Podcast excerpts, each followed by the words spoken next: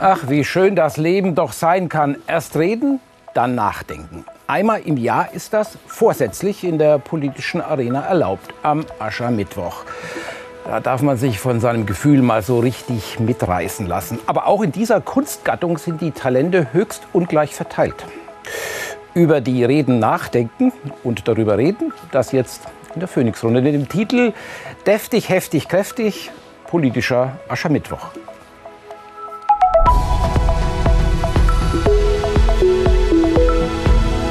Phoenix-Runde. Herzlich willkommen bei uns. Meine Gäste, Gäste. Antje Höning ist bei uns. Äh, sie leitet die Wirtschaftsredaktion der Rheinischen Post in Düsseldorf. Florian Schröder ist Kabarettist, Autor, Kolumnist. Sie haben eine Satiresendung im Ersten, heißt Schröder darf alles. Ihr aktuelles Buch heißt Unter Wahnsinnigen, warum wir das Böse brauchen. Eine weitere Veröffentlichung von Ihnen mit dem Titel Schluss mit der Meinungsfreiheit. Von solchen Titeln für seine Bücher nur träumen kann Professor Karl Rudolf Korte von der Universität Duisburg-Essen. Aber man weiß ja nie. Sie haben ein Buch veröffentlicht mit dem Titel Wählermärkte, Wahlverhalten und Regierungspolitik in der Berliner Republik. Das passt natürlich auch zum heutigen Tag. Professor Bernhard Bergsen äh, ist Medienwissenschaftler an der Universität Tübingen. Auch Sie sind mit einem wissenschaftlichen Werk neulich in der Öffentlichkeit oder vor einiger Zeit in der Öffentlichkeit aufgefallen. Titel Die große Gereiztheit. Da geht es um Empörungsdemokratie. Auch das passt heute.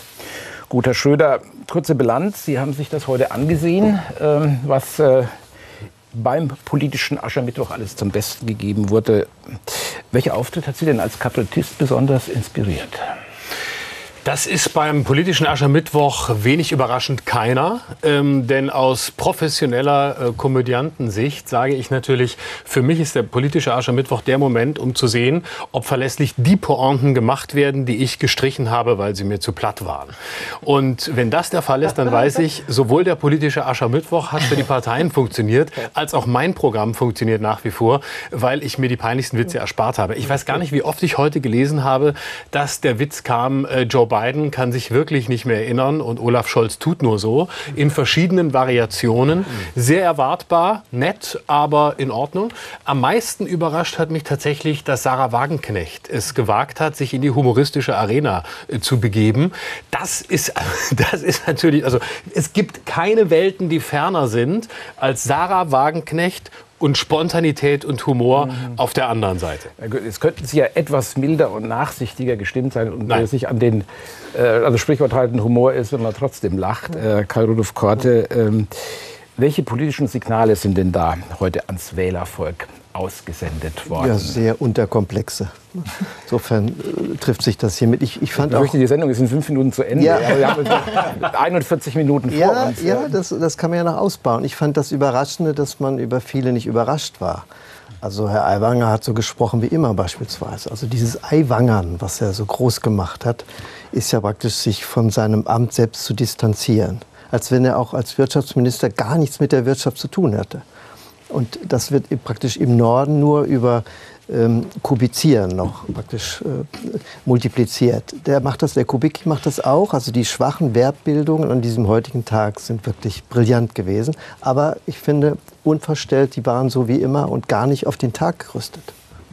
Ja, also das heißt, wir durften eigentlich nicht sehr viel erwarten. Ähm, aus journalistischer Sicht, ähm, wie kann man das bewerten?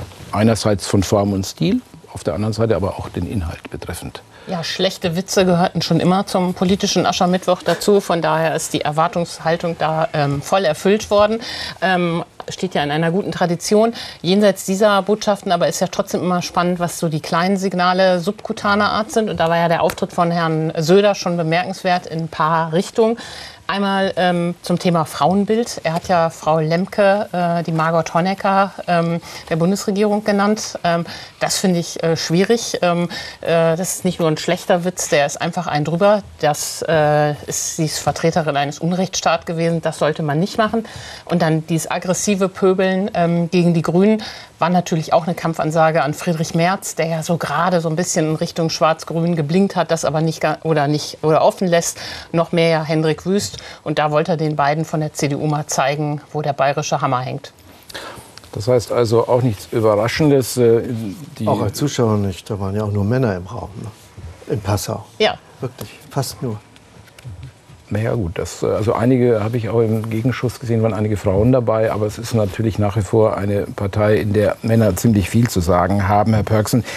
Die politische Stimmung im Lande ist ja seit einiger Zeit, äh, vielleicht sogar seit längerer Zeit, äh, ziemlich aufgeheizt, hat sie ja auch dazu animiert, dieses Buch, Die große Gereiztheit, zu verfassen. In Biberach haben wir heute erlebt, dass die Grünen den politischen Aschermittwoch absagen mussten, weil ihr Veranstaltungsort gezielt blockiert worden ist. Es gab auch zu gewaltsamen Ausschreitungen gegen die Polizei. Vor allen Dingen äh, sollen Landwirte und Fuhrunternehmer gewesen sein. Der Bauernverband hat sich distanziert. Taugt denn unter solchen Bedingungen und mit solchen Voraussetzungen überhaupt noch der Aschermittwoch als ein Ventil zum Dampfablassen? Oder muss man sagen, also eigentlich haben wir ja jeden Tag politischen Aschermittwoch? Ja, ich würde dem genauso zustimmen. Also die CSU hat mal gesagt, das sei der größte Stammtisch der Welt. Das trifft so nicht mehr zu, rein empirisch gesprochen. Wir haben den größten Stammtisch der Welt, wenn wir auf Twitter bzw. X unterwegs sind, wenn wir uns in den sozialen Netzwerken begeben, wenn wir uns in die sozialen Netzwerke begeben. Wir erleben eine Verpöbelung von Debatten bis auch in den Bundestag hinein, auch durch die Präsenz der AfD forciert. Und ich würde sagen, kommunikationsanalytisch, und ich habe mich wie alle, die hier sitzen, gezwungen, den Tag über natürlich bei Phoenix diese Reden anzusehen, auch die Widerlichkeiten der AfD zu rezipieren. Kommunikationsanalytisch betrachtet war das ein desolater Tag. Und nicht nur, weil es komödiantisch nicht überraschend war, ich finde, das könnte man verschmerzen, ein Tag ohne schlechte Witze oder halb gelungene Witze, sondern für mich ist dieser heutige Tag eigentlich in einem sehr ernsten Sinne ein Symptom für eine starr gewordene politische Rhetorik. Man exekutiert die alten Rituale, als sei nichts gewesen. Wenn Sie heute Morgen, was ja viele gemacht haben, die diese Sendung vielleicht jetzt sehen oder gewiss die Leute hier am Tisch, wenn Sie die Newsletter angeguckt haben, atomare Bewaffnung der EU als Thema, mögliche Auflösung der NATO, ähm, des Sicherheitsnetzes für Europa, Klimakrise intensiviert, Deportationspläne der AfD, Inflationsangst und Polarisierungsfurcht der Deutschen. Wir haben eine Sorgen- und Resignationskrise, die ihresgleichen sucht und eine geradezu aus meiner Sicht lächerlich ähm, festgelegte, lächerlich starre Form von politischer Rhetorik. Genauso hätte man es vor ein paar Jahren auch noch mal machen können. Also es ist sozusagen politische Rhetorik mit dem Rücken zur Wirklichkeit, ohne Weltdurchlässigkeit. Man exekutiert einfach, hakt sich unter und singt die alten Lieder noch mal. Ich fand das wirklich einen desolaten Tag. Da könnte man ja fast, ähm, eigentlich fast äh, äh glauben, dass es ganz gut ist, dass bei diesen Veranstaltungen viel Alkohol ausgeschenkt wird, hm. sozusagen als örtliche Betäubung, auch im Sinne des Ortes, wo das alles stattfindet. Politik und Humor, geht das überhaupt noch zusammen oder äh, war das noch nie zusammengehört? Gibt es nur, gibt es Politik nur als unfreiwilligen Humor? Immer mehr ja. Also ich würde auch der Analyse von Herrn Perksen absolut zustimmen. Also ähm, es ist viel unfreiwilliger Humor in der Politik, aber es gibt natürlich einen Bereich an Politik, der Humor, für Humor geeignet ist. Aber im Gegensatz äh, zu dem, was wir beim politischen Aschermittwoch erleben, ist es so, dass äh, es die Aufgabe des Humors ist, auch sich der Politik und auch der Dramatik der politischen Entscheidungen anzupassen und nicht einfach wegzulaufen und zu sagen, ich mache weiter die alten Witze. Das heißt, es geht ja darum, mit der Wirklichkeit auf Ballhöhe zu sein und mit dem Publikum in ein gemeinsames Nachdenken, aber ein lustiges, ein unterhaltsames Nachdenken zu kommen. Und das ist die eigentliche Aufgabe. Das heißt, wenn die Zeiten härter werden, äh, ist so ein Klischee, dann sei das gut für die Satire. Das stimmt bedingt es bedeutet, dass man genauer arbeiten muss und dass man genauer hingucken muss und dass man viel mehr hinterfragen muss und dass viel mehr die Aufgabe des Humors nicht darin besteht, mitzubrüllen, wenn alle brüllen, sondern eher zu fragen, was ist denn da an Widerhaken? Was ist da vielleicht an Zweifeln? Wo wird vielleicht von der Politik überdramatisiert? Wo wird vielleicht von der, von der Politik auch eine Form des schlechten Humors betrieben? Und wie kann man das subversiv unterwandern? Das ist die eigentliche Aufgabe. Das war ja auch schon genau das Thema, was sich im Karneval stellte. Wir haben die Wagen ja alle alle gesehen vom Rosenmontagszug. Ich komme ja aus Düsseldorf und äh, da war das natürlich auch ein großes Thema. Karl Lauterbach, wie er die Kliniken erdrückt mit einem Stein, ähm, äh, war ein Thema. Ähm, ein anderes Thema war, dass der Kanzler gezeigt wurde mit einem äh, leeren Kopf. Holaf war der Wagen. Da würde ich sagen, das war irgendwie falsch, unlustig. Man kann dem Kanzler ja ganz viel vorwerfen. Er ist auch ein gefundenes Fressen, gerade für ähm, Kabarettisten. Aber hohl ist dann auch wieder schwierig. Also, dass mhm. auch äh, Kabarett, sei es im Bierzelt oder auf dem Karnevalswagen, den richtigen Ton der Kritik treffen muss. Ich glaube, das ist ein Punkt. Es gab einen schönen Satz, wenn ich das noch ganz kurz sagen darf, weil er mich daran erinnert. Es gab einen wunderschönen Satz von Roger Willemsen, der mal sehr schön gesagt hat, guter Humor verdichte, aber er vereinfache ja, nicht. Das Und das ist, ist ein genau. sehr feiner, ja. aber wichtiger ja. Unterschied. Genau. Das heißt, man verdichtet eine Wirklichkeit. Natürlich ist es auch Komplexitätsreduktion, aber es geht nie darum, sie so zu simplifizieren, dass man am Ende einfach nur auf die Schenkel klopft und sagt, haha, wie lustig ist alles. Wenn ich da noch einen Gedanken anbringen kann. Also wenn man sich vielleicht Erwartungen notiert hat, oder ich zumindest habe das versucht, mir mal zu überlegen, was erwartet man eigentlich von so einem heutigen Tag im Moment dieser totalen Krise oder dieser Polykrisen, die auf uns hereinstürzen, dann hätte ich eigentlich erwartet, dass es vielleicht so etwas gibt wie eine neue Ernsthaftigkeit in der Art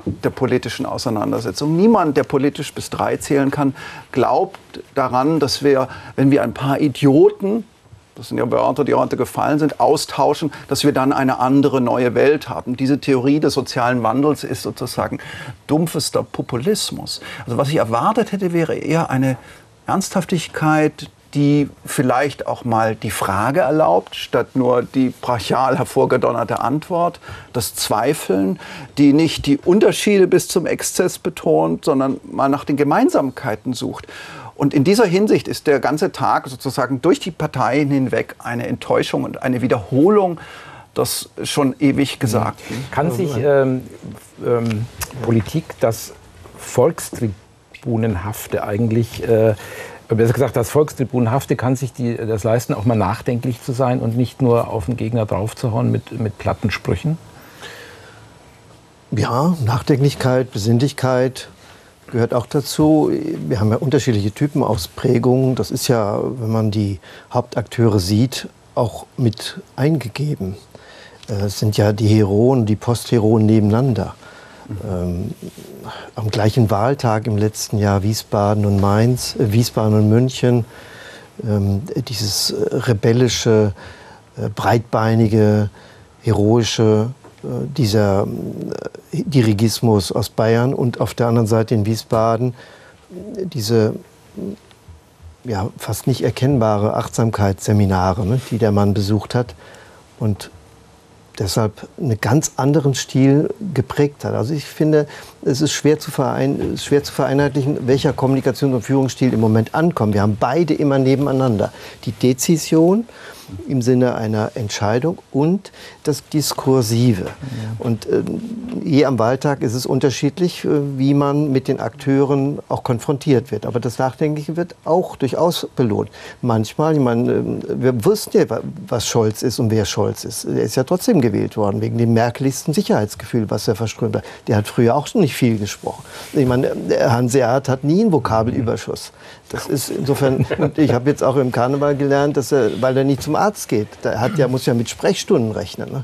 Das ist schwierig für so einen Kanzler. Aber, ich noch, auf, so, auf das war auf jeden Fall besser, was wir heute aber, sonst gehört haben. Da hätten Sie ja nicht sprechen müssen. Ja, aber die Besonderheit finde ich nochmal, heute war natürlich auch der Valentinstag. Ja. Das hat ja auch die Redner vor besondere äh, Herausforderungen gestellt. Das gibt es nicht oft. Valentinstag ja. identisch mit dem Aschermittwoch. Da geht es doch um Liebe und Treue also um Koalitionstreue. Ich glaube, das, ist, das war nicht mehr ähm, so sehr äh, heute das Thema gewesen. Ja, aber gerade noch den Gedanken zu Ende, Koalitionstreue. Ja.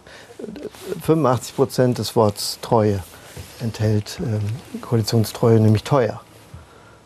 Und Treue kann man auch, wenn man es krabbelt, anders legen. Also wir haben Reue und Teuer ja. für Koalitionstreue. Insofern ist es ein interessantes Muster, wie man an Koalitionsdenken herangeht. Also ich würde an einer Stelle doch gerne ähm, die Veranstaltung, sofern sie mir ist und so fremd sie mir ist, an einer Stelle doch in Schutz nehmen. Also ich glaube, wir dürfen jetzt nicht Erwartungen an einen politischen Aschermittwoch haben, äh, die dort nichts verloren haben. Damit sagen wir am Ende mehr über uns selbst als über die, die wir da kritisieren. Mhm. Es bleibt eine Haut drauf Veranstaltung. Das war es immer und das wird es auch immer sein und das darf es in gewisser Hinsicht Hinsicht auch. Es sind immer auch Selbstbehauptungsversuche derer, die sich da sprechen. Und es ist auch ein bisschen Lagerfeueratmosphäre. Wir stehen noch, wir sind noch da. Was ich wirklich daran, wenn dann kritisierbar finde, jenseits dessen ist die Tatsache, dass es eben in der Form äh, so aus, so alt ist, so, so 60er, 70er Jahre. Alte Männer. Ja, und so eine wirklich so das, wo man dann sagt, ähm, da zeigt sich das, was, was äh, dann so Kräfte wie die AfD für sich instrumentalisieren, nämlich die Alten eigentlich ausgedienten ähm, Fassaden eines Diskurses, den es nie gab. Das kann man kritisieren, aber dass da zum Teil draufgehauen wird, ja, okay. Das würde ich auch noch mal gerne verstärken, dass die mhm. Sache, ähm, ob so eine Veranstaltung der rechte Ort ist, um äh, Fragen zu stellen und Zweifel zuzulassen, würde ich sagen, passt nicht. Das ist die Veranstaltung, wo man gerade sehr ähm, vereinfachen kann.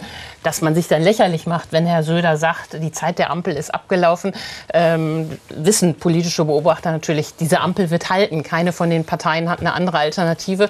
Und sein äh, Wahlvorschlagtermin, Europawahl, äh, schönen Dank, da wird keiner in Berlin deswegen ähm, schlecht schlafen, sondern das ist der Tag zum Bevor wir gleich zu den Inhalten noch mal kommen, was da möglicherweise doch äh, gesagt wurde, ist an substanziellem, äh, diese Entgrenzung, diese Empörung, die zur Entgrenzung äh, führt, wo eigentlich auch keine Grenzen mehr gezogen werden. Selbst auf dem politischen Aschermittwoch, Olaf haben wir gerade gehört, äh, es gibt in Bayern ein Gerichtsverfahren, glaube ich, das Markus Söder angestrengt hat gegen den bayerischen Landesvorsitzenden der AfD, der ihn vor einem Jahr als Södolf bezeichnet hat. Mhm. Leni Riefenstahl sollte halt, soll heute auch bemüht worden sein. Margot Honecker haben wir gerade schon gehört. Ist das sozusagen, jetzt sind alle Dämme gebrochen? Das würde ich so nicht sagen. Also wenn wir in die Vergangenheit zurückblicken, denken Sie an das Jahr 1988. Franz Josef Strauß äh, tritt auf und fordert mal eben die Internierung von AIDS-kranken Menschen. Also da die Tabubrüche sind gewissermaßen eingepreist und ich meine es in gewissem Sinne auch anders. Natürlich argumentiere ich als ein schlecht verkappter Idealist. Ich komme aus Tübingen, darf ich auch, deswegen würde ich sagen. Aber ganz ernsthaft gesprochen, politische Kommunikation ist doch dann gut, wenn sie resonanzfähig ist, wenn sie äh, registriert, dass sich der Erwartungshorizont verändert. Und wir haben diese ungeheure Krisenverdichtung. Und wir erleben ein ritualisiertes äh, Spektakel, das eigentlich so eine Art ja, Studium liefert, so eine Art Labor, wie funktioniert schlechte Polarisierung, wie funktioniert Spektakelpolarisierung, die ollen Genderwitzchen, die sexistischen Anwürfe nebenbei auch äh, von jemand wie Strack Zimmermann, das mich eigentlich, mich eigentlich gewundert hat in ihrem Auftritt. Aber sozusagen diese völlig versimplifizierte Form der Rhetorik, schwarz und weiß, Selbstglorifizierung der eigenen Seite, hau drauf auf die anderen. Ich bin das Ideal, du bist der Skandal. Die pauschale Abwertung nicht der Position, sondern der gesamten Person, des gesamten Menschen. Das alles sind wie sozusagen Formen der äh, Pöbelei, die wir einfach schon überhaben. Und da müsste politische Rhetorik aus meiner Sicht gewissermaßen ja, entzündungsfähiger, empfindsamer sein, nicht um dann äh, dass wir uns alle an den Händen halten und einen großen gesellschaftlichen Stuhlkreis bilden, sondern dass wir sozusagen in einer anderen Resonanzfähigkeit, mit einer anderen äh, Sensibilität, mit einer anderen Nabelschnur zur Wirklichkeit argumentieren und streiten. Aber einer hat ja heute deshalb auch nicht gesprochen, der das nämlich kann, ja. Habeck. Ja. Äh, diese dilemmabewusste Offenheit, die ja. Herr Habeck macht, in dem auch Kommunikation über die sozialen Medien, in der Selbstbewertung dessen, was er gerade längst entschieden hat, so zu tun, als wäre es noch zu entscheiden. Ja, jetzt haben ja, jetzt, Habeck ist ja sehr clever, aber er spricht anders, er kommuniziert so, komplett anders, aber er ist gutes, natürlich ein Unikat. Ein gutes Stichwort. Aber deswegen ähm, ist er auch nicht aufgetreten. Äh, ein gutes Stichwort Habeck und die Bündnisgrünen. Auf diese Partei haben sich ja alle anderen Parteien irgendwie in den letzten Wochen und Monaten richtig eingeschossen. Und das ist ja, glaube ich, auch kein Wunder, dass die heute Hauptzielobjekt waren. Wir sehen uns mal oder hören uns äh, zwei O-Töne zum Thema wie man mit den Bündnisgrünen heute in Bayern beim politischen Aschermittwoch umgegangen ist. Es wird niemanden überraschen, dass wir mit Markus Söder anfangen. Wir sind eine Regierung, in der keine Grünen in der Regierung sitzen, liebe Freunde und Freunde. Das habe ich euch versprochen, das habe ich auch gehalten. Und ich sage es auch nach Deutschland und für Deutschland. Wir als CSU wir wollen keine Grünen in der nächsten Bundesregierung, liebe Freunde und Freunde. Kein Schwarz-Grün.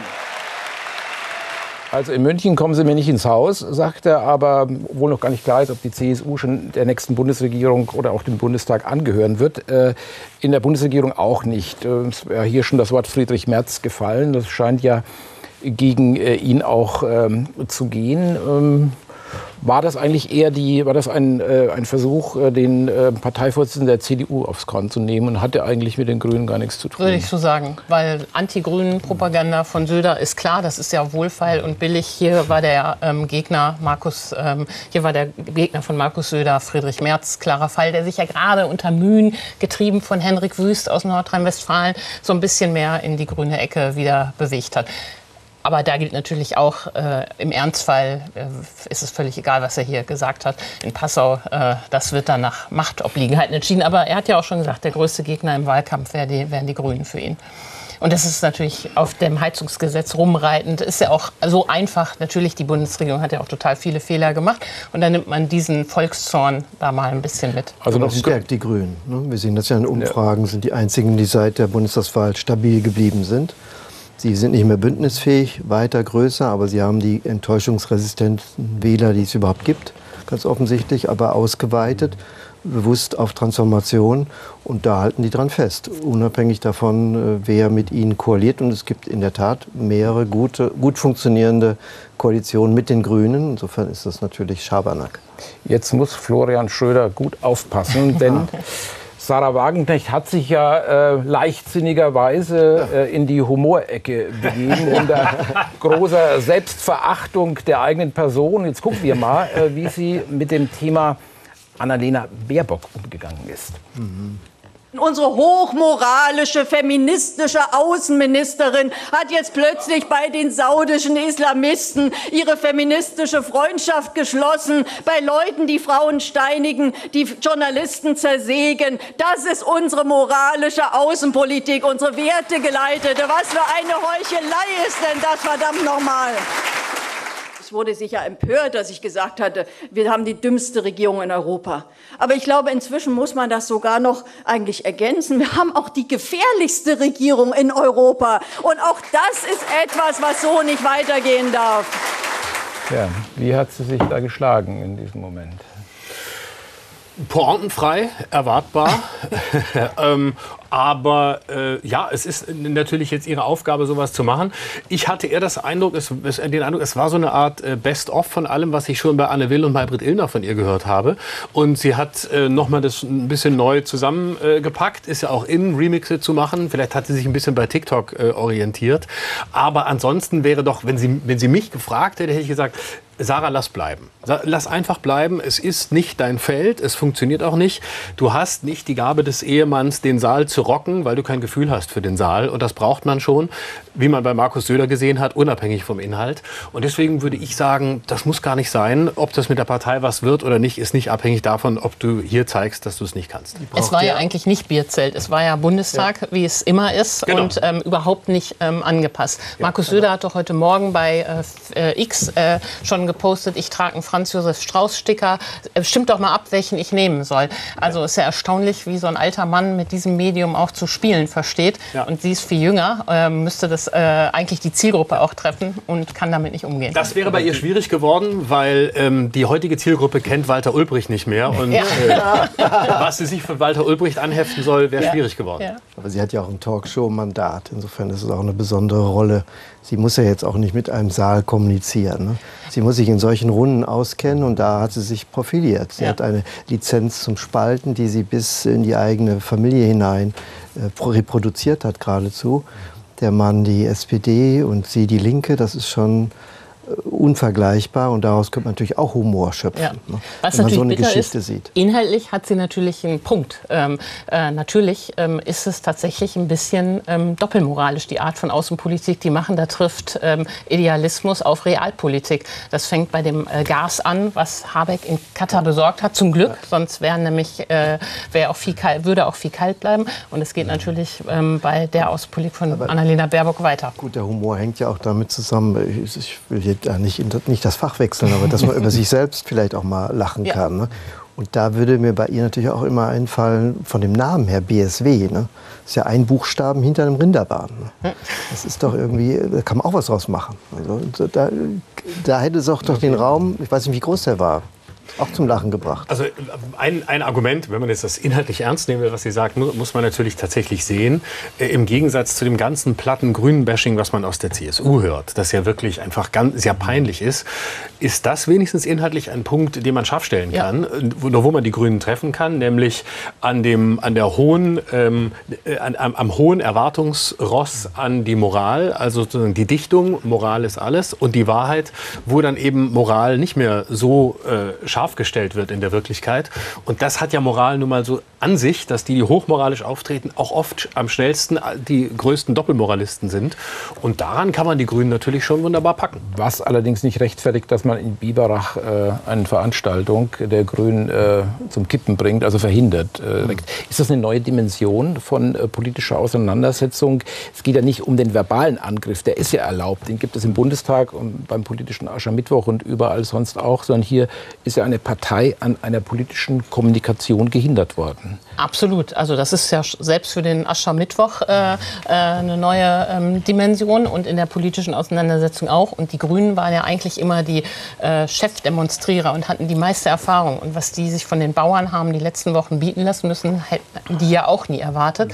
Da kommt ja einmal dieses ähm, Selbstbewusstsein äh, hinzu, ähm, das konkrete Problem und natürlich die Aufladung durch ähm, irgendwie nationale Kräfte, die da auch was äh, missbraucht haben, die Bauern da unterwandert haben. Auch die Proteste, die wir hier mit Treckern erlebt haben, sind ja mit so, so eintägigen zweistündigen Klimastreiks am Flughafen nicht zu vergleichen. Lange hatten die da viel Sympathie, aber da ist auch überzogen worden. Und dass jetzt eine Veranstaltung abgebrochen werden musste, weil ja die Polizisten angegriffen worden sind, verbal und die Autos ja wohl. Das ähm, ich glaube, auch ist mit eine neue Dimension. Worden. Es gab auch Verletzte.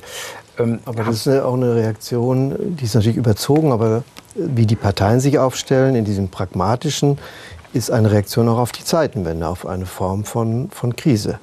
Wir nennen es ja Politikparadoxon. So haben die sich auch stabilisiert, hatten hohe Zustimmungswerte, zumindest die ersten anderthalb Jahre.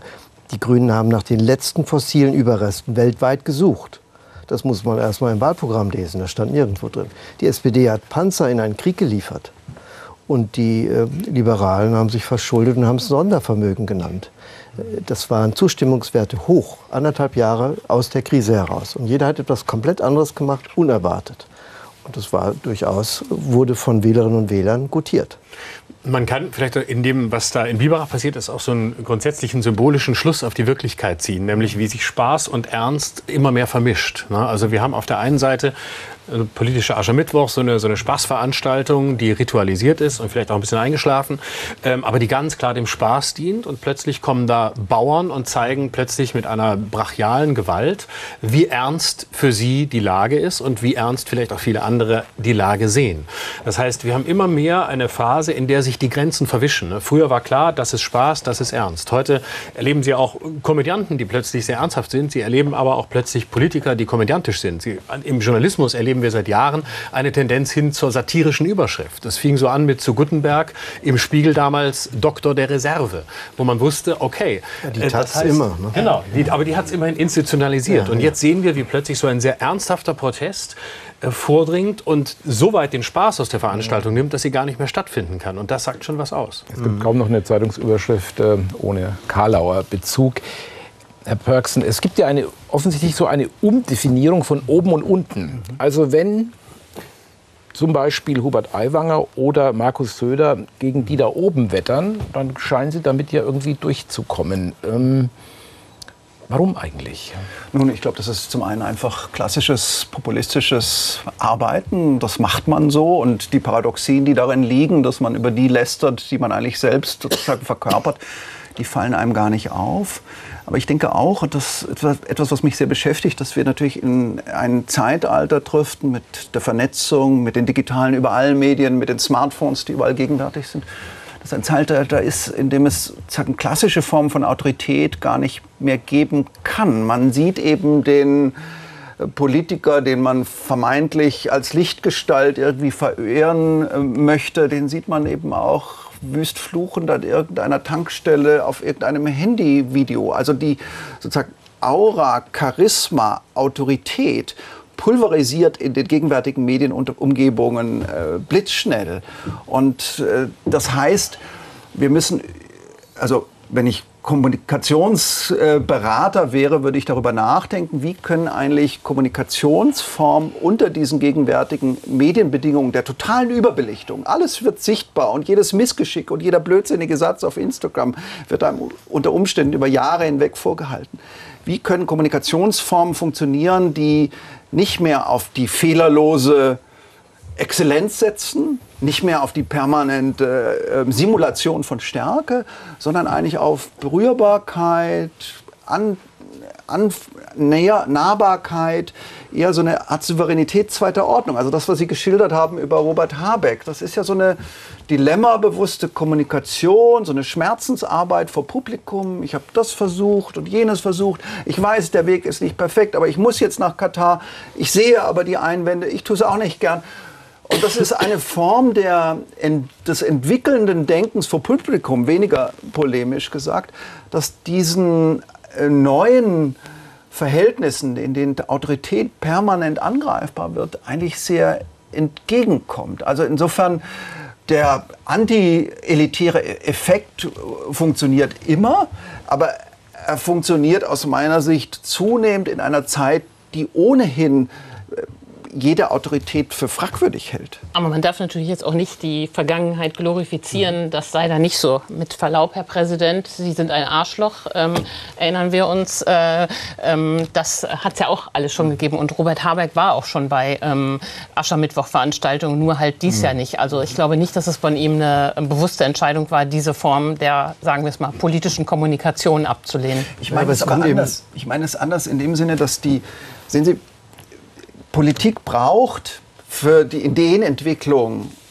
auch für eine gewisse Form von Entschiedenheit, braucht gewissermaßen die Stille der Hinterbühne, eine gewisse Intransparenz, das äh, ähm, experimentelle Sprechen, ohne dass es beobachtet wird. Und Sie wissen das viel besser als ich als Journalistin. Sie haben sogenannte Parteifreunde, die permanent unter dem Tisch sitzen und per SMS im Live-Modus an Sie durchstechen, was dann womöglich irgendwo, na, weiß ich nicht, ob das, also ob es für die politische Diskurskultur ein Glück ist und für einen atemlosen, zunehmend hektischen Journalismus in einer Zeit, wo wir die lange Linie brauchen, da bin ich mir ehrlich gesagt nicht so sicher. Aber dahingestellt, ich meine es so, die Hinterbühne wird so weit ausgeleuchtet, dass das experimentelle, entschiedene Denken, die Begründung von Autorität auf der Vorderbühne nicht mehr möglich ist.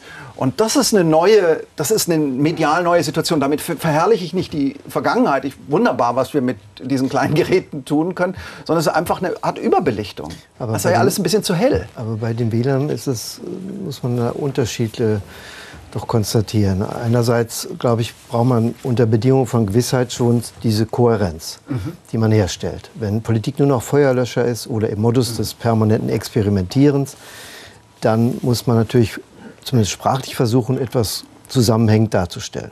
Da reicht es auch nicht, wie der Kanzler jetzt äh, praktisch äh, sich schweigend zurückzuziehen oder so aggressiv zu schweigen, was ja noch viel schlimmer ist. Aber die eine Variante von Habeck, da haben wir drüber gesprochen. Andere, bei anderen kann man sagen, unsichere Wähler wählen keine unsicheren Politiker. Er muss durchaus Sicherheit ausstrahlen. Er kann jetzt nicht nur alles relativieren und sagen, so wie Habeck, äh, ich bin als Wirtschaftsminister, wir werden alle ärmer und ich begleite euch dabei. Das ist ja doch eine, eine ja, das ist doch eine, eine Wucht, äh, die niemand, und das hält er aus. Und seine Klientel findet das auch gut. Aber eben andere wollen doch eine Ansage haben, äh, eine Sicherheit. Wir wollen auch für eine gewisse Ausgewogenheit hier natürlich sorgen. Es passiert uns in der Phoenix-Runde doch gelegentlich, dass wir eine Partei übersehen und uns fragen, warum haben wir die eigentlich übersehen? Die stellt doch den Kanzler. Und äh, deswegen kommen wir zur SPD. Äh, der Parteivorsitzende Lars Klingbeil war heute auch in Bayern an äh, traditionell historischem Ort unterwegs, im Wolferstädter Keller in Vilshofen, und hat äh, Folgendes gesagt. Ich finde, Bayern ist ein großartiges Land. Ich bin gerne hier. Das sind tolle Menschen, tolle Traditionen. Aber ich finde, ihr habt etwas Besseres verdient als diesen Politiksimulanten an der Spitze des Landes, liebe Genossinnen und Genossen. Also wir reden jetzt gleich drüber, was äh, Markus Söder über alle anderen deutschen Bundesländer sagt, was er von den anderen Deutschen außer den Bayern hält. Aber das stutzt zunächst mal äh, oder stutzt ein, wenn er so etwas hört. Also das äh, klingt ja so, ähm, als sei das ein Naturgesetz, das die CSU seit Jahrzehnten Bayern beherrscht. Jetzt die Frage, ist das das Verdienst der CSU oder liegt es vielleicht daran, dass die SPD es irgendwie nie geschafft hat, äh, in die Regierung zu kommen, äh, getreu diesem Werbespruch eines bekannten Pfefferminzbonbonherstellers, äh, sind die anderen zu stark, bist du zu schwach. Bayerische SPD, äh, SPD im Moment auch äh, in einer Krise. Ähm, was ist von einer solchen Aussage zu halten? Damit äh, besorgt er die Sänfte, auf der sich äh, Söder dann durch Bayern tragen lässt. Also da, da, macht er sich ja selbst zum Wasserträger, indem er sagt, ihr habt zwar nicht verdient so eine Regierung, aber er erkennt sie ja an und er zeigt ja auch, die sind so lange da, wir kriegen sie nicht weg und wir werden es auch nicht mehr schaffen. Aber bei dieser Rede habe ich das Gefühl, es ist auch so ein bisschen so eine Selbstaufgabe. Also ähm, was sollen wir noch machen? Es hat eigentlich alles keinen Sinn. Die machen es hier. Ähm, Klingbeil passt ja auch so als Fremdkörper da genau in diese Szenerie in Bayern als Niedersachsen Sachse und steht da. Man denkt sich, wie er schon monatelang vor dem Terminkalender stand und dachte, Gott, da muss ich da wieder ja. hin und muss da wieder reden. Und ähm, die SPD kriegt es in Bayern nicht gebacken. Sie kriegt auch sonst nicht so viel hin. Und das ist aber auch, die, dieser ganze Tonfall ist dieser SPD-typische Masochismus, wo man sagt, jawohl, ähm, hau auf mich drauf, gib's mir noch von der anderen Seite, weil ich bin in der SPD, um mir sagen zu lassen, dass alles traurig ist. Und diese Traurigkeit gebe ich dann auch gerne weiter nach außen. Und das hat er gut geschafft. Aber Söder regiert natürlich nur, weil er die Freien Wähler hat. Ne? Muss man schon sehen. Das war das zweite Mal hintereinander das schlechteste Ergebnis. Er kommt nicht mehr auf die Mehrheiten, die so eine Staatspartei eigentlich erwartbar machen. Mhm. Und wir haben ein historisches Wahljahr. Es kann eben auch passieren, dass äh, erstmals äh, die SPD aus einem Landtag herausgewählt wird mit Sachsen und Thüringen. Äh, da sind sie um die 5 Prozent auch für die SPD ein sehr schwieriges, schwieriger Kontext. Muss man sich mal vorstellen, wie man aus einem, Wahl, aus einem Landtag rausgewählt wird als Sozialdemokratie. Ne? Aber man fragt sich ja schon, warum die SPD auf dieses Format eingestiegen ist. Ja. Und ehrlich gesagt ja nicht nur mit Klingbeil, auch in den Rednern in den Jahren davor. Ähm, äh, sie geht in ein äh, fremdes Land, äh, von Berlin aus gesehen, ähm, um äh, eine, ähm, das Bierzelt zu bedienen, was gar nicht in ihrer DNA ist. Schwierig, also äh, schwieriger Wettbewerb, zu dem sie da eingetreten das ist auch ein Stichwort, da wollte ich ja noch drauf eingehen. Haben wir heute erlebt, dass Markus Söder endgültig auf eine Kanzlerkandidatur verzichtet hat mit dem Satz, er möchte, dass auf dem Mond eine bayerische und keine deutsche Flagge weht. Wer so etwas sagt, äh, hat ja eigentlich vielleicht doch kein Interesse mehr an äh, der Übernahme der deutschen Bundesregierung. Ich glaube, die Frage entscheidet sich nicht an einem politischen Aschermittwoch, sondern dann, wenn Söder es für opportun hält, ähm, mindestens den Versuch zu machen, äh, Merz äh, politisch zu köpfen und dann wird er das auch versuchen. Also ähm, gerade bei Söder wissen wir ja, dass es ständig andere, also so viele Abbiegungen gibt wie kaum einem, an, einem anderen. Der spielt ja mit sich selbst sozusagen äh, Hase-Igel-Rennen und ähm, da, vor ein paar Jahren wollte er noch mit den Grünen koalieren. Da hat er sich äh, permanent ja. Grün angemalt, hat Bäume umarmt ja. und jetzt sind die Grünen das Böse. Also ich glaube, auf ein Wort von Söder darf man grundsätzlich nicht viel geben und am politischen Aschermittwoch strategisch noch weniger. Da fällt uns ja ein Karnevalskostüm von Söder ein, nämlich nämlich wer als Schreck gegangen ist, ja, dieses Grüne, genau. ähm, äh, damit spielend und ja. ähm, dieses, dieses Jahr war ja Bismarck. Kanzler Bismarck. Ja. So, so ehrlich war er nie. Ja. ja. Aber ähm, jetzt sind ja bis auf mich alle, ähm, die hier sitzen, nicht in Bayern aufgewachsen. Wie wirkt das eigentlich auf andere Bundesländer, wenn Söder im gleichen Atemzug unmittelbar danach, nach diesem, nach diesem Flaggenzitat sagt, ja, ähm, äh, in anderen Bundesländern werden Fischbrötchen prämiert oder man hat sich mit dem Einkleben von Panini-Alben früher befasst, während Bayern in der Zwischenzeit einen Nobelpreisträger nach dem anderen gezeugt hat. Ähm, äh, Karl Rudolf Korte, ähm, das mag in Bayern ankommen, aber hat er tatsächlich das, da seine Ambitionen aufgegeben? Ich, sehe da nichts Unerwartetes. Ja. Und das ist, äh, so nehmen, nehmen die anderen ihn wahr. Und das ist nicht ohne Grund ein Freistaat. Insofern wird es auch betrachtet, isoliert. Das ist ein, ein Biotop. Das wird politisch auch als Biotop eingeordnet. Und ich meine, wir haben seit vielen Jahren die erstmals Konstellation, dass die CSU eben überhaupt nicht in der Berliner Republik richtig beteiligt ist. Ja, sitzt natürlich als Fraktion im Bundestag, aber in keiner Regierung. Da ist kein Münchner, da ist weit weg irgendwas Südliches. Und ein bisschen ist es ja auch äh, Rufen, äh, wie heißt das, lautes äh, Singen im Wald. Denn Ja. die Lage in Bayern ist ja längst nicht mehr so rosig wie zu Stoibers Zeiten, ähm, was er natürlich gar nicht hören mag. das hat man aber heute nicht wer- gemerkt. Ja, zum äh, Stichwort Windkraft, Stichwort ähm, Energiekrise, auch Stichwort Wirtschaft. Es gibt viele Zahlen, die sind äh, schlecht für Markus Söder und das überspielt er. Und Lars Klingbeil hat es ja versucht, er hat ja darauf äh, hingewiesen, ähm, dass Söder es ja nicht mal geschafft habe, Armin Laschet wegzuputschen, war ja auch für Kabarettisten ein äh, besonderes Fressen. Ähm, und, aber das verfängt natürlich nicht, das kommt nicht durch und dann bleiben die markigen Worte vom Mond über. Er muss auch da bleiben, weil, das kann man heute so auch sagen, seine Frau Karin heißt.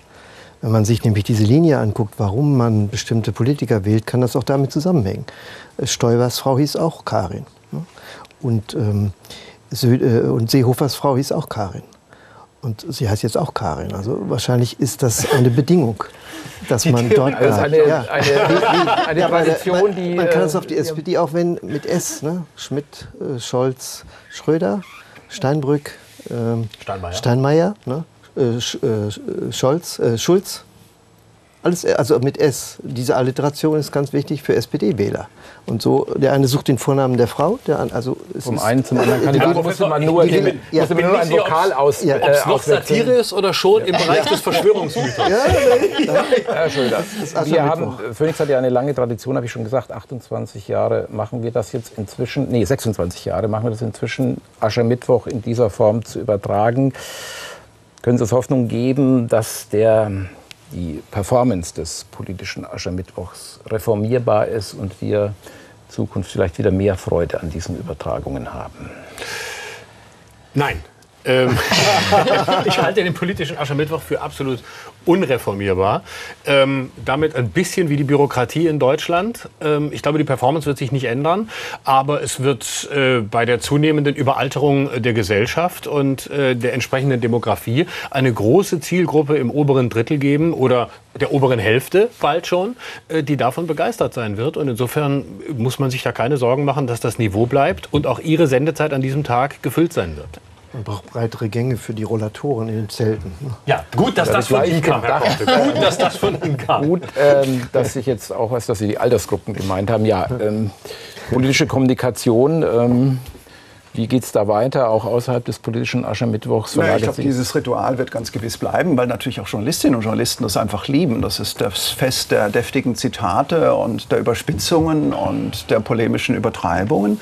Also da entsteht ja auch ein symbiotisches Zusammenspiel und ähm, aber wie geht die politische Kommunikation weiter? Aus meiner Sicht ist die Frage, wie man vor dem Hintergrund dieser unglaublichen Krisenverdichtung auf seriöse Weise kommuniziert, ohne Politiksimulation zu betreiben anschaulich, berührbar, bemüht, aber doch in dem Wissen, und das weiß ja auch das Publikum, das wissen die Wählerinnen und Wähler, ohne die große Lösung der Tasche zu haben. Das scheint mir offen. Und da haben wir in der Tat ja ganz unterschiedliche Stile. Das authentisch berührbare, fragende, suchende Sprechen, äh, die totale, fast aggressive Schweigsamkeit, äh, die populistische Übertreibung. Wir haben über die Widerlichkeiten der AfD, die ja heute sich noch mal ungeheuer verdichtet haben, noch gar nicht ausreichend gesprochen aus meiner Sicht. Also all das sind ja Versuche, ähm, einen Kommunikationsstil ist, ob die anzubieten. AfD sich da treu geblieben ist, auch heute. Dass das, äh,